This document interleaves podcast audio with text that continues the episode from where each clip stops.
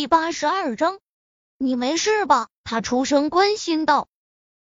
夏雪摇头，可沈贝依却看到了他眼眶里隐藏的泪水，顿时特别感慨。做哪一行看来都没有表面那么光鲜。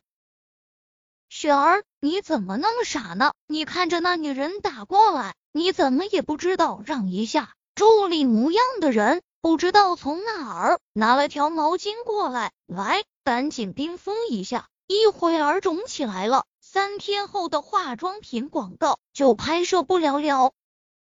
沈贝一听他说前半段话倒是挺暖心，只是这后半句一出来就完全变了样。心一寒，下意识的看了眼夏雪，他却一直低着头，手里的毛巾放在右脸颊上，不说话，看不出她在想什么。阿姐，那广告你帮我推了吧。我人这几天有点不舒服。他拿下手中毛巾，慢悠悠的说道：“叫阿姐的人面色一沉，雪儿，那可是宁氏集团的广告，你确定要推了？”听到宁氏集团，沈贝一心里就条件反射的想到了宁少臣。应该不会这么巧吧？他都和那高文订婚了，我就找机会见了他，又能怎样？订婚了，沈贝依咽了咽口水。宁少臣无疑了。想着那次买衣服时，宁小溪口中那些用车拉的人，他看了看夏雪，应该不会，他也是其中一个吧？雪儿，那高文能不能和那宁少结婚还不一定呢。他们在一起这么多年了，你知道吗？我那美容园的朋友说，那高文经常到他们那去私护。据说到现在还是处女呢，说明什么？说明那宁少臣根本不喜欢他，否则这么多年了，孩子都能跑了。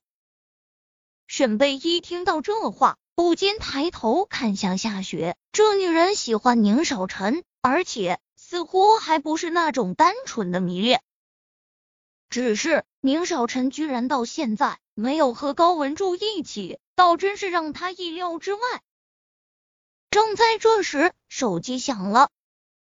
他对着夏雪点了点头，走出去看了看号码，显示陌生号，但他知道这是谁的。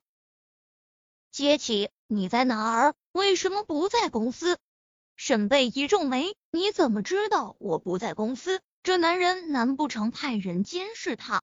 你还没回答我，你在哪儿？